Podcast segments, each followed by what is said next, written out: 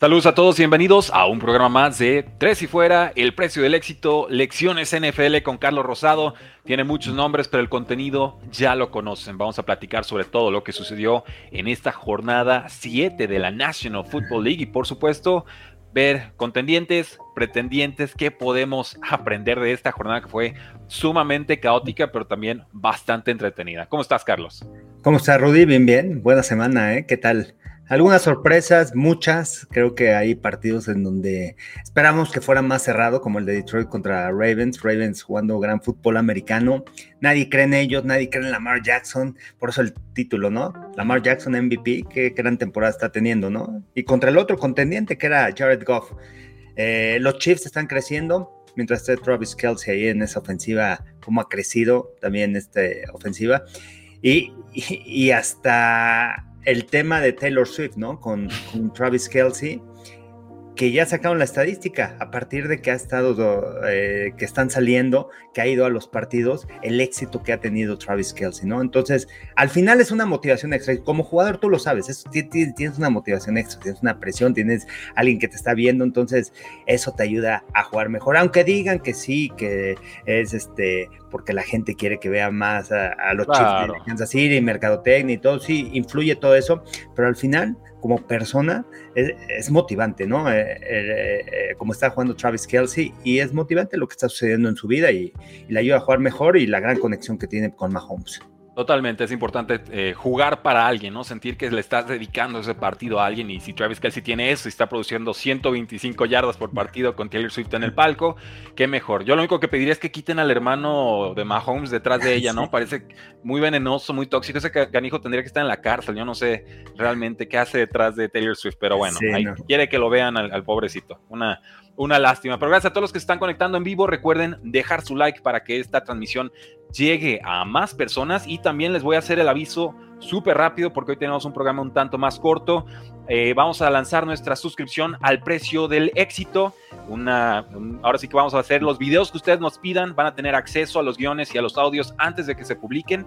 Ya editados los videos también van a tener acceso previos a ellos y ustedes van a mandar. Ustedes nos dicen qué precio del éxito quieren ver y ese precio del éxito vamos a estar trabajando. Ahí tienen el código QR para los que nos escuchan en podcast. Es en stand.store diagonal precio NFL y oferta exclusiva. De aquí a fin de mes, en el orden en el que se vayan inscribiendo, será el orden en el que vamos a estar haciendo los videos. Entonces, si eres el primero en entrar y te suscribes, el video que tú nos pidas, ese video lo vas a ver seguramente antes de que termine el año. Acabándose octubre, se acabó, esa oferta y de ahí en adelante nos vamos con votaciones mensuales. Así que sí o sí quieres ver del video de tu atleta favorito, es ahí y es ahorita. Stan.store de una presión FL, el código QR, los esperamos, acaba de lanzar el día de hoy, así que la lista está en serio. Nada más para que no digan que qué gacho, Rudy, dónde quedó el código QR y qué onda y, lo demás, aquí les vamos a dejar el codiguito en la parte de arriba de la pantalla. Y ahora sí, Carlos,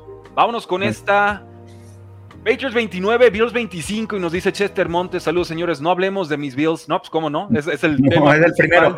No, pues con la pena, ¿no? O sea, una victoria que como aficionado me sabe derrota, Carlos, tú sabes que yo ya estoy rezando por ese primer pick global.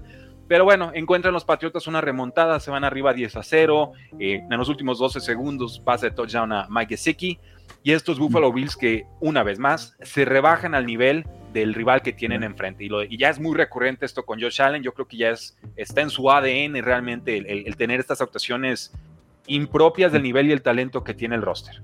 Sí, nuevamente, ¿no? Esas pérdidas de balón que tiene al principio del partido. Entonces, bueno, eh, las lesiones también han afectado a los Bills. Me parece que las lesiones también en el tema de la línea ofensiva, de la línea defensiva, eh, ha afectado mucho esta, esta defensa. Y bueno, a mí sí me sorprendió y más como al final remontan los Bills de Buffalo, pero con todo lo que ha pasado eh, es el tema de la resiliencia, el tema de la eh, perseverancia, adversidad de Mac Jones, que todos lo hemos criticado, han hablado mal de él, y al final logra montar una gran serie ofensiva para ganar y darle la vuelta al marcador y llevarse el triunfo. Entonces, creo que es el acierto, es lo importante que hay que aprender de este partido. Yo me quedo con eso, ¿no? De Mac Jones, porque estaba en el suelo, ¿no? Después del juego contra Cowboys, los pases interceptados, ya había perdido la confianza, ya lo querían sentar.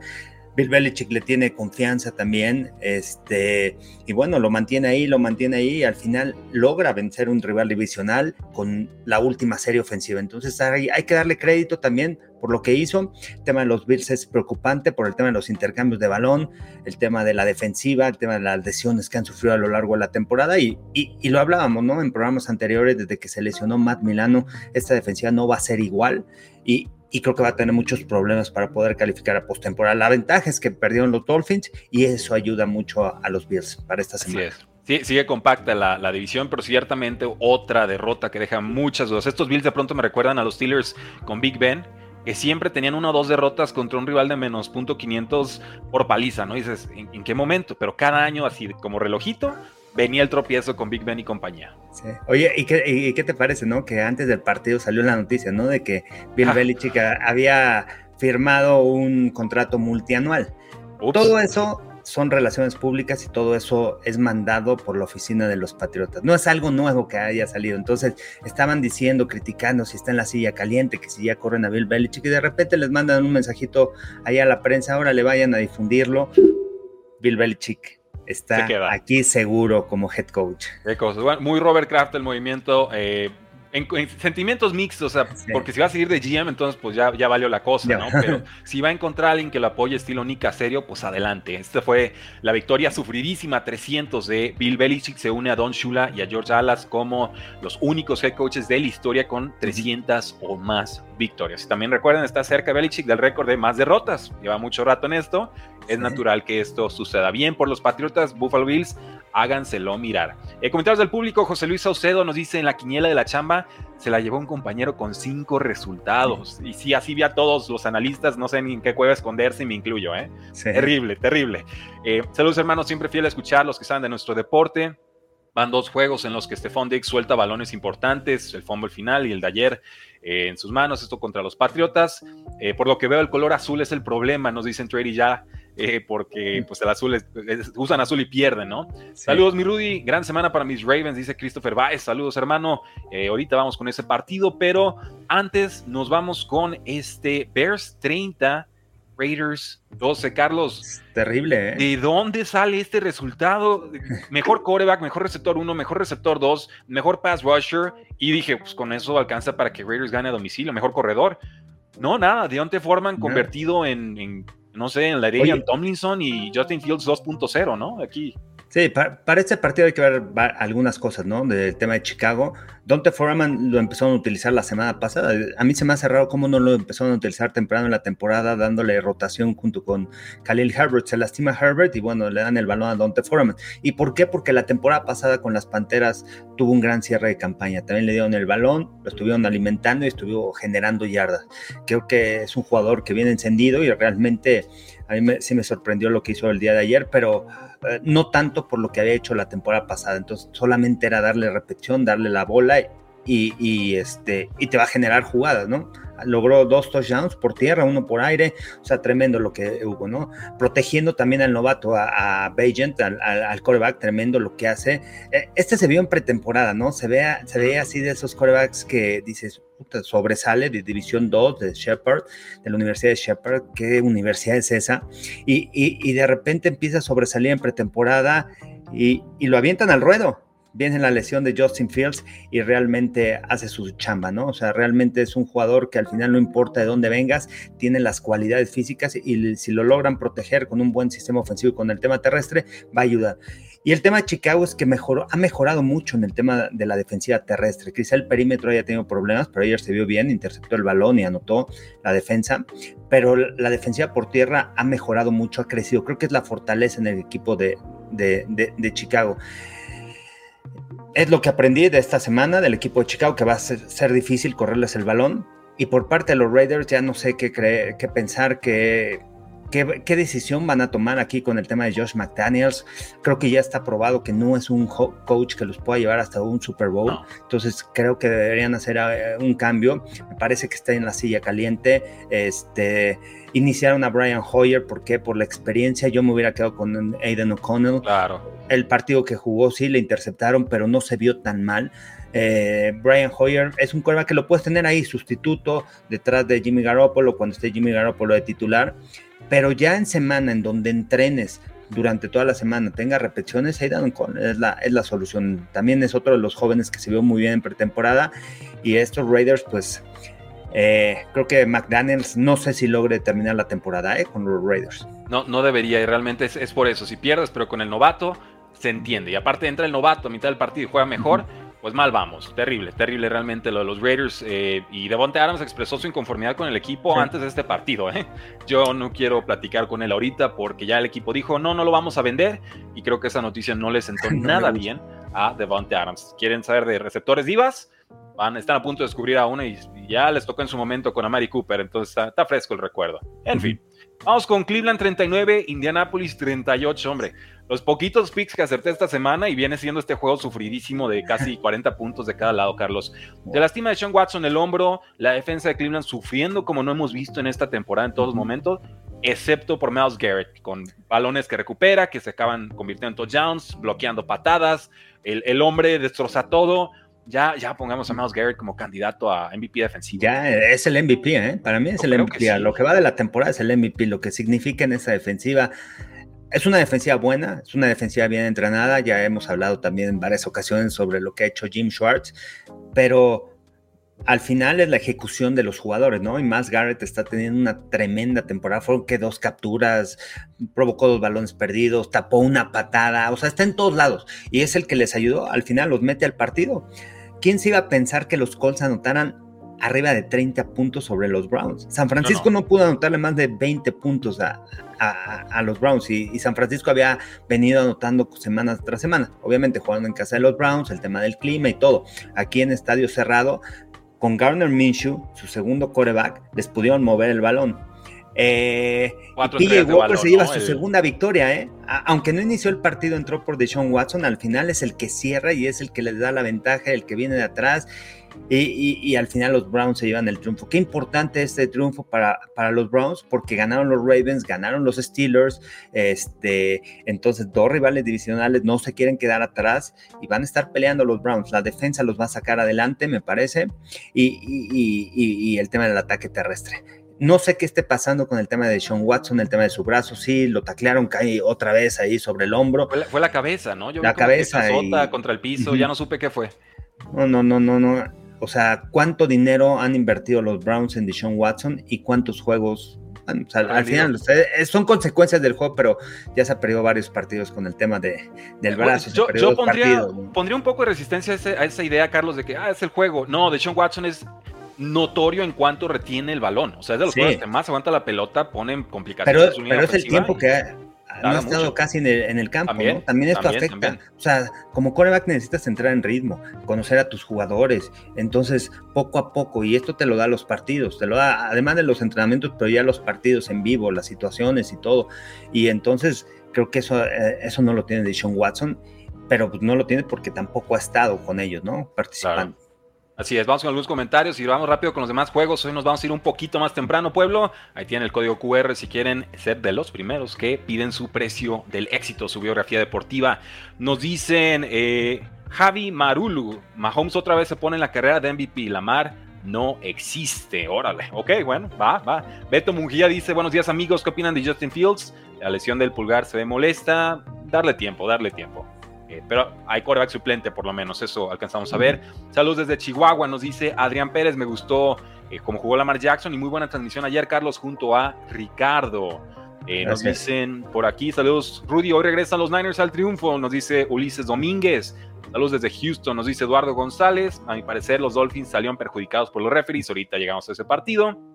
Buenos días, llegando, Eros Castillo.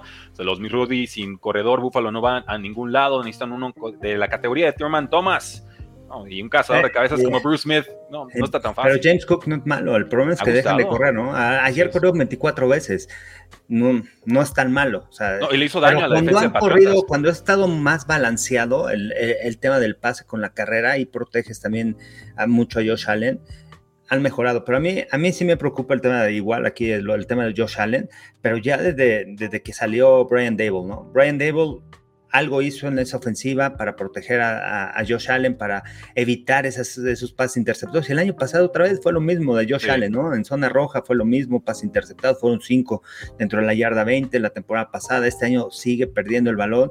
Entonces, muchas equivocaciones en cuestión de lectura, muchas veces quieres forzar el balón, confías mucho en la fuerza de tu brazo y dices, hay una ventana, pum, voy a poner el balón en esa ventana tan cerrada, no, la velocidad de la NFL es diferente, llegan los jugadores, cierran los espacios, entonces siento ahí que, que, que, sí también es mucho el tema de quién está comandando esta ofensiva, ¿no? Ken Dorsey bien, pero no es el genio de como Brian Dable comandando la ofensiva. Y ojo, ¿eh? Brian Dable ganó esta semana y esta semana se metió más a la ofensiva. Dijo, me voy a involucrar más en el tema ofensivo, porque cuando llega a los Giants, él deja que su coordinador este, ofensivo, Mike Kafka, este, mande las jugadas él es una mente ofensiva y se empieza a involucrar. Dice, las cosas no están funcionando ahora contra Taylor. Me empiezo a involucrar y ganan los Giants en contra de los Commanders, jugando muy buena defensa. Creo que es la, fortaleza de los gigantes, pero en el momento que Brian Devil se involucra en esta ofensiva, va, está ayudando, ¿no? Al equipo de los gigantes y bueno, y, ahí está el marcador, ¿no? La prueba 14-7. Así es, eh, realmente unos Giants más eh, tranquilos, diría yo, en ofensiva, entregando menos la pelota y sobre todo con un pass rush que no había existido con los Giants en semanas anteriores, ¿no? Cinco capturas acumuladas durante la temporada y llegan a este juego y capturan seis veces a un pobre Sam Howell que realmente su línea ofensiva no, no ayuda y nada. Y es un quarterback pues que está todavía en un proceso de maduración que tendrías que darle un poquito de bolsillo para que no se nos vuelva loco. Y la realidad es que eh, Commanders por ahí muere, tiene muy buenos receptores, tiene una ala cerrada bastante competente en Logan Thomas. Su grupo de corredores con Gibson, con Brian Robinson, hasta con Chris Rodríguez, cumple. Pero si el quarterback no tiene tiempo, van a perder casi siempre. Es increíble que ha sido capturado eh, casi 40 veces Sam Howell en 7 partidos, ¿no? La segunda marca más grande en la historia de la NFL en, apenas 7 juegos para iniciar campaña. Y, muchos dicen, ¿no? La llegada de Eric Bienemy, que estuvo en Kansas City, esta ofensiva, creativa, sí, sí, pero no tienes a Patrick Mahomes aquí. Así es. Olvídense, o sea. Mahomes ha tenido malas líneas, pero él te compra el tiempo.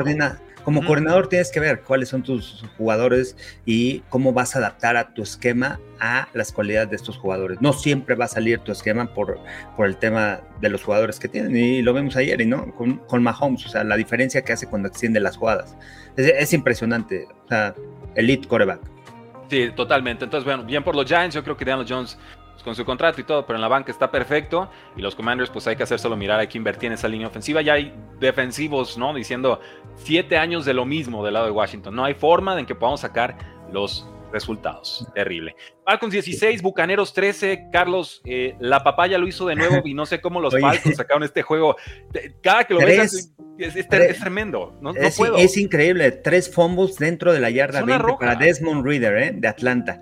y, una corriendo por, flojo. O sea, le zafan el balón por flojo porque ya se hacía con el touchdown y, y alguien si le echó ganas, lo golpea por atrás y escupe el balón, fumble, touchback. Y, dices, y lo ves en la banca con su cara de mustio, ¿no? Y dices, no, por favor. Y, lo habíamos comentado hace como tres, cuatro programas que la gente criticaba mucho a Arthur Smith. Ahí están los resultados. ¿Cómo le hizo para ganar? O sea, cuando fombleas tres veces dentro de la yarda 20 ya que vas a anotar, es muy difícil. O sea, son tres oportunidades que pierdes de sacar anotación de seis puntos. O sea, el marcador puede ser más amplio por parte de Atlanta y al final, bueno, pues esos balones sueltos los limitan. Atlanta está jugando mucho mejor defensa ¿eh? que el año pasado y esto les ha permitido estar ahí. Eh, van a estar en la pelea del sur este, perdieron los Santos eh, y, le ganan un rival divisional. Entonces, una victoria muy importante para Arthur Smith y para estos Falcons, a pesar de todos los errores, a pesar de todo lo que esté pasando en Atlanta, los balones perdidos de Desmond Reader, los puede llevar a postemporada, ¿eh? Pero lo van a llevar a postemporada. Yo creo que aquí hay que darle el crédito mucho a, lo que están haciendo defensivamente, ¿no? El tema defensivo ha sido importante por parte de los Falcons. Hubo una intercepción ahí de Baker Mayfield muy, muy costosa, ¿no? Richie Grant realmente salva el, partido. Eh, pues Ritter 250 yardas, ¿no? Si omitimos las entregas de balón, pues bueno, medianamente bien, pero terrible. Y lo de Villan Robinson, oye, que se estaba sintiendo mal avísenos, no, no, se engache, o sea, ¿cómo, nos avisan a, la mitad del, primer, del segundo cuarto, no? no, es que se está sintiendo un poco mal, está activo, pero no, pues no va a jugar, no, tiene un snap. oye, lo bueno, lo bueno es que tienen a Tyler Allegier, muy ¿eh? bueno. y al final tienes un backup, ¿no? O sea, ya, ya, ya ganándole repeticiones, acordar el Patterson, ¿eh? Sí, totalmente. Allá Patterson ya de tercer corredor y todo, Allegier de segundo año, ese, chavo tremendo, ¿no? También eh, pues hay que ver, ¿no? O sea, es un corredor titular. escogerlo bien de BYU y el año pasado hicieron un buen pick con él. Salen buenos corredores de BYU, eh. ahorita que lo mencionas, Jamal Williams creo que también sale de Brigham Young University. Igual, sobrio, no súper atlético, pero muy balanceado en todas las facetas de juego y ahí tiene su carrera de 6-7 años. ¿eh? No sé qué les digan ahí, pero que lo sigan haciendo. Gracias a todos los que están comentando en estos momentos. Saludos desde Saltillo, dice Eric Edivaldo, qué buen programa, gracias. Ya dejamos likes, sigan dejando sus likes, mucha gente conectada. Likes, likes, likes, likes. El video llega a más personas, vamos a estar unos 15 minutitos más, un eh, poquito menos quizás. Eh, Giants con Taylor para mí se ve mejor que con Jones, de acuerdo, Beto Mungía.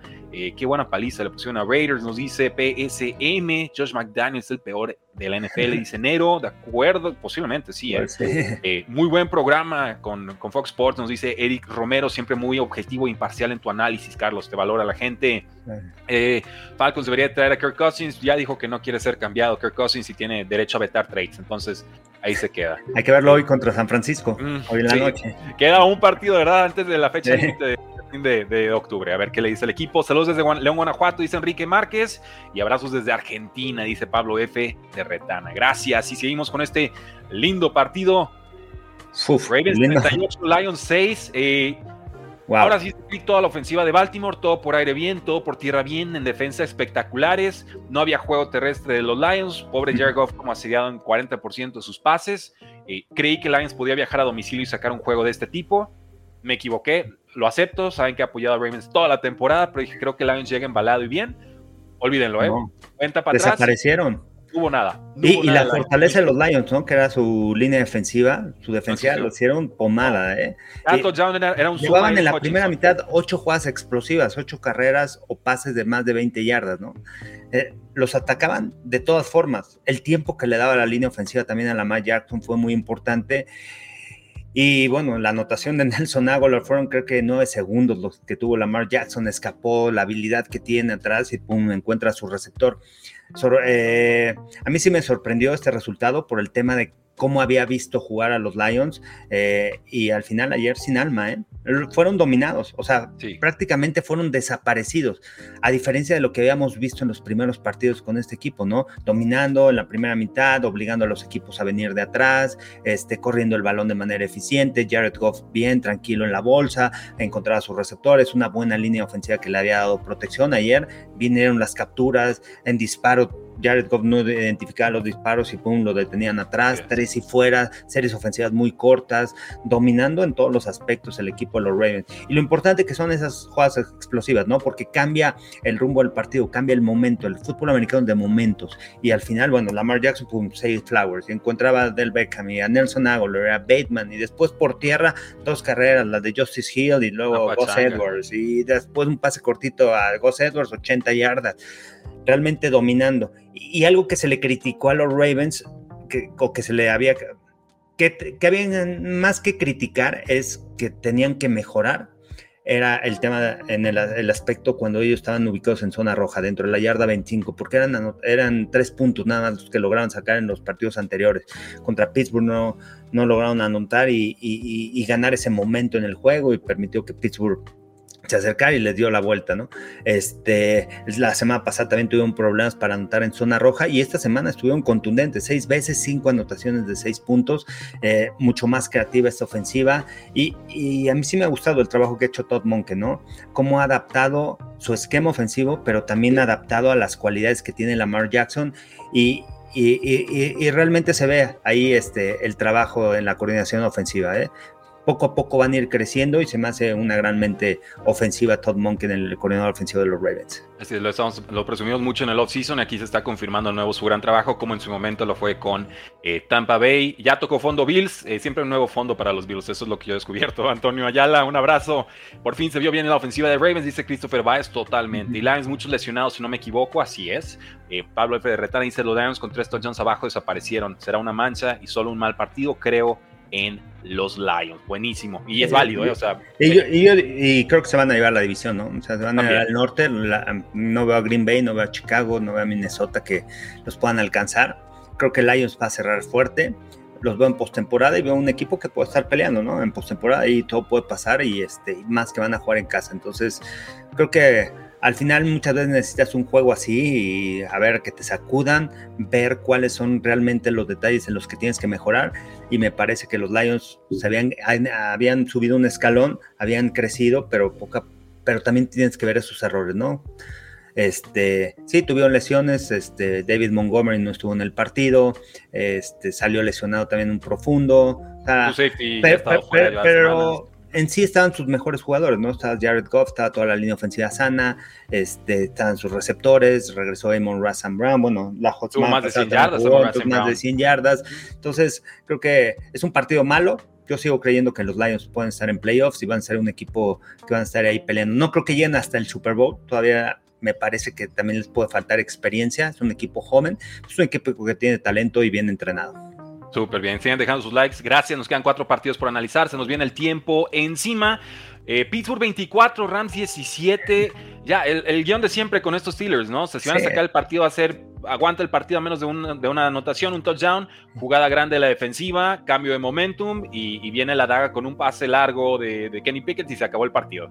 Algo eh, así y, este. Y es la estrategia, ¿no? De, de, Tomlin al final. Y otra vez se vuelven a conectar este, Kenny Pickett con George Pickens. Aquí de las cosas que hay que aprender es lo importante que es Deontay Johnson, ¿no? En esta ofensiva también, que regresa después de haber estado en la lista de lesionados. Pat Fairmont estará fuera por lo menos cuatro partidos una pieza importante, pero el regreso de Deontay Johnson va a abrir muchas posibilidades. Y abre el tema terrestre y Jalen Warren sigue produciendo, ¿no? Una anotación por tierra, discreto los números, pero al final es un jugador importante y, es un respaldo ahí sobre Najee Harris. Un poquito más creativo Matt Canada, ¿no? En algunas situaciones. Algo sí, ya se le veía más contento en, el box. Está bien que bueno, eh, tampoco le decíamos, o sea, si hace buen trabajo lo vamos a reconocer, nada más el balance de su trabajo con Steelers ciertamente no ha sido positivo. Con los Rams, pues extrañan a, Karen Williams, definitivamente, no, no hubo tanto, o sea, corrieron con Royce Freeman, corrieron con Daryl Henderson, sesenta y tantas yardas cada uno, Henderson con su touchdown, pero creo que Karen Williams da una amenaza, un nivel de amenaza distinto y lo extrañaron. Cooper Cup muy limitado, eso también me sorprendió. Puka Nakua, eh, ciento, bueno, más de 100 yardas en este juego. Entonces, pues, era el scout, ¿no? Al final es el scout. Voy a detener a Cooper Cup no me ganes con Cooper Cup. Exacto. con Pucanacua, ganan con los novatos, con otros receptores, pero con Cooper Cup no, porque me desbalancea la defensa. Y, que, y creo que fue el plan de juego, ¿no? Por parte de los Steelers. Sí, y seguro, Algo que hicieron los Eagles, ¿no? También eh, me gustó el plan de juego de Sean Desai. Eh, el corredor defensivo realmente limitó a Tariq Hill, ¿eh? aunque se le cayó un pase, este, tuvo 10 recepciones, pero no rebasó las 100 yardas, o sea, no fue ese receptor explosivo que te que te va mermando, que te va matando con el. o sea, si te hace un touchdown largo, pues ya fue ganancia, ¿no? Porque normalmente te va a hacer dos o tres esta temporada. Vamos con los Chiefs 31, Chargers 17. Qué mal momento hoy en los Chargers. ¿eh? Estos juegos han sido cerrados y, pues aquí nada. Y, ¿sabes qué? Se vieron los ajustes en la segunda mitad por parte de, de, los dos equipos, de las dos defensas, porque en la primera mitad vinieron los puntos, iban 17-17. Vinieron los ajustes en la segunda mitad, limitando a los Chiefs, pero también limitando a los Chargers, ¿eh? a la ofensiva. Y, siguen las dudas, ¿no? O sea, ¿qué va a pasar con Brandon Staley? Sigo creyendo que tampoco va a durar toda la temporada. Y también me preocupa Kellen Moore. O sea, si me preocupa Brandon Staley, que quizá hizo los ajustes en la segunda mitad y limitó a, los Chiefs, al, al, final perdieron el partido. Y es su responsabilidad porque también él manda las jugadas defensivas. Pero a la ofensiva, otra vez estuvieron en zona roja, pase interceptado, no pudieron aprovechar el momento del partido en esa situación como visitantes. Si hubieran ido 24-24, les interceptaron cuando iban 24-17. Y, todavía hay muchas dudas, ¿no? Con el gran genio Kennel Moore que te genera yardas. Tú contratas un coordinador ofensivo por tres cosas. Uno, porque te va a generar puntos, va a ser productivo en zona roja y te va a ganar los partidos, va a ser clutch en el cuarto cuarto. Y no lo ha hecho eh, Moore. En el partido contra los Cowboys, en el partido contra Miami no fue clutch, no pudo cerrar esos partidos en el cuarto cuarto. Este juego contra los Chiefs tuvo la oportunidad de cambiar el momento en zona roja y no sacó puntos. Entonces, Ah, es preocupante ¿eh? lo que está pasando en los Chargers y, están como terceros, están todavía abajo de los Raiders en esa división. Solamente han ganado dos partidos y abajo de los Raiders. Creo que ya los Broncos están al parejo de ellos. No sé quién esté arriba, no he visto bien este, la tabla, el standing, pero los Broncos con esa victoria, una victoria más para, para Denver y, este creo que es la, que fue la primera, la segunda victoria para los Broncos. Eh, debe ser la segunda esta. La segunda victoria y van igual que los Chargers, ¿no? En el récord. Entonces, y con el equipo que tienen, porque dijeras, bueno, no tiene equipo, está en reestructuración, los Chargers. Oye, tienes un Khalil Mack que en las últimas dos semanas había generado siete capturas, desapareció contra los Chiefs. Tienes a Joey Bosa, que también es contundente como, eh, como linebacker, como ala defensiva, presionando al coreback. Trajiste a Eric Kendricks para darle suplemento a Kenan Murray. Tienes uno de los mejores safeties con Derwin James, a Santi son, son, nombres, Carlos, no es un equipo. Pero al final son nombres. son nombres buenos, pero que no los ha sabido poner en el lugar correcto, me parece Brandon Staley, porque al final son jugadores elite, o sea, Joey Bosa, Khalil Mack, son jugadores elite, Derwin James, pero realmente desaparecen. Y ayer Mahomes los hizo pomada, ¿eh? Pomada en la primera mitad, Kelsey, esa conexión que tiene cuando tiene jugada. Lo que me gustó de Kansas City es que aparecieron las jugadas explosivas que no habían aparecido antes en la temporada, ¿no? O sea, los pases de más de 20 yardas. Y apareció Marquette Valdez Campson. Entonces ya otras armas fuera de Travis Kelsey, Rashid Rice le empiezan a dar el balón. Sí. Harman en equipos especiales. O sea, no, no lo supieron utilizar en los Jets. Venga para acá otra vez de regreso. Aquí sí sabemos cómo, cómo utilizarlo. Toma asiento, Jet. Te voy a enseñar cómo se hace, ¿no? Así, así se ve el movimiento. Ajá. Entonces, sí, realmente triste, triste lo de los Chargers, que dos intercepciones, tres despejes en la segunda mitad, no le vas a ganar nunca a los Chiefs con ese tipo de números. Yo lo que noto con Justin Herbert es que lanza tarde los pases, o, muy adelantado los pases a Keenan Allen. No sé si, no, si Keenan Allen está más lento o Justin Herbert está esperando que llegue antes a ciertas jugadas, pero generalmente los errores están llegando por ese lado y me extraña porque esa conexión ha sido fantástica durante muchos años. Lo dejo como apunte, igual revísenlo en el siguiente partido. Carlos, eh, nos quedan dos partiditos, tres, tres partiditos, rapidito. Denver 19, Green Bay 17. Eh, Jordan Love no está ni se le encuentra. Eh. Yo, yo, ya este, me estoy frustrando mucho ahí pues, pues la realidad, ¿no? De Jordan Love. E, e, esas eran las críticas y por eso cayó tanto en el draft cuando fue seleccionado, aunque fue primera ronda y se movieron los Packers, pero al final cayó a los veintitantos, creo que fue 24, ¿no? algo así, con las habilidades que tiene. O sea, grandes habilidades Jordan Love, pero el problema son los intercambios de balón. Vuelve a perder el balón en contra de, Denver. El golpe de Karim, eh, de Karim Jackson otra vez, ¿eh? lo oh. vuelven a suspender. ¿Es justo el castigo, no la suspensión o no? Aquí no sé eh, fue circunstancial porque él lo iba a agarrar de espaldas, pero se voltea, ¿no? O sea, viene agarrando el balón y se voltea. Todo pasa muy rápido. Al final, creo que, o sea. Es gris, es gris la jugada. ha hecho peores. Pero bueno, los Broncos sale, sacan la victoria y, este, y bueno, los Packers, que yo también pensé que tenían un mejor equipo en tema defensivo han quedado de ver. Este, y bueno, el tema de Jordan Love ahí sí va a ser muy preocupante y cómo lo va a proteger Matt LaFleur. Y, y, y, mi duda también con LaFleur, ¿eh? Sí, quién sabe si puede aguantar. ¿Era Rogers o era LaFleur? ¿No? O sea, esas cuando llega LaFleur a los Green Bay Packers, dos o tres temporadas donde ganaron 13 partidos, van al campeonato de la conferencia, pero bueno, tenías un coreback elite y es mucho más fácil trabajar. Ahora desarrolla tus jugadores, ¿no? Sea, porque tampoco tuvo éxito cuando estuvo como coordinador ofensivo en Titanes, la Flor. No, Entonces, eh, no venía, con muy criticado. Eh, bueno, ahí lo tienen, el análisis de ese partido. Y vamos con Cardinals 10, Seattle 20. Poquito que comentar aquí. Eh, salvo que si Kyler Murray decide jugar y el equipo lo permite, bienvenido sea porque ya está tocando techo muy gacho mi, muchacho Joshua Dobbs, ¿no? Ya está estudiado, ya está descifrado, ya en las segundas mitades le ajustan el plan de juego perfecto y ya no encuentran realmente forma de robarse los juegos.